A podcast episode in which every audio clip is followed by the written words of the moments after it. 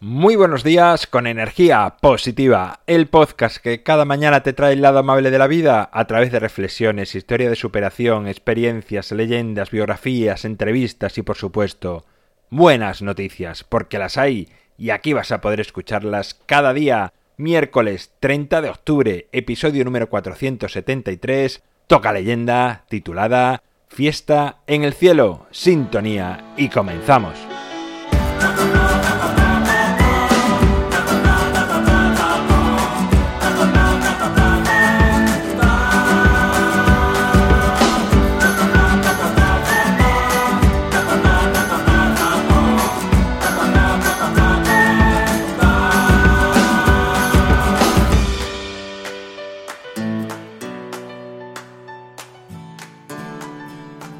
Buenos días de nuevo, un miércoles más, aquí estamos con otra leyenda que por cierto ahora cobran un sentido más grande porque como te anuncié el lunes las reuniré todas en un libro, espero que para esta Navidad esté disponible para todo el mundo.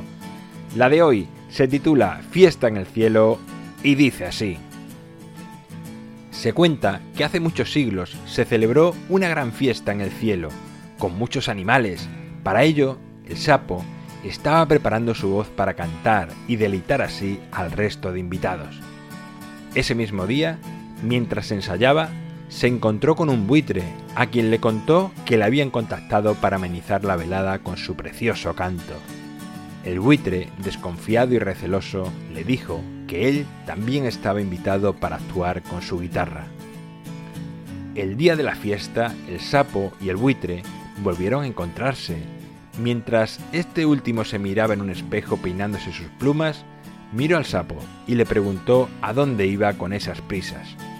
El sapo le dijo que él tenía que salir antes y avanzar el camino, pues no sería fácil llegar tan alto. Pero en un descuido, el sapo cayó dentro del hueco de la guitarra del buitre. Cuando éste terminó de prepararse, cogió su instrumento y se echó a volar hasta llegar al lugar de la fiesta. Al llegar, los otros animales le preguntaron por qué no había llevado con él al sapo, y el buitre, que no era muy agradable, respondió que no le gustaba llevar cargas y que tendría que actuar él solo, pues era imposible que un sapo llegase hasta el cielo. Dejó su guitarra en el suelo para ver cómo era el escenario, y en ese momento el sapo decidió salir de su escondite. El público aplaudió a rabiar al ver aparecer al sapo en el cielo, la actuación fue un éxito y ambos animales compartieron escenario, aplausos y halagos del público. En un nuevo descuido, y cuando ya estaban recogiendo, el sapo aprovechó para meterse dentro de la guitarra una vez más. El buitre, cuando iba volando, notó que la guitarra pesaba algo más que cuando la estaba tocando. Miró en el hueco y vio al sapo escondido. La agitó hasta que el sapo cayó desde las alturas sobre unas rocas que le dejaron muy lastimado con unas manchas negras fruto de los golpes y varias grietas en el cuerpo. Se cuenta que desde entonces los sapos tienen ese aspecto y desafinan con su croar. Bueno, pues ahí queda la leyenda de este miércoles, la leyenda que estará en el libro que se publicará, espero, para esta Navidad. En mi página web alvaroroa.es puedes encontrarme, contactarme, ver mucho más sobre mí.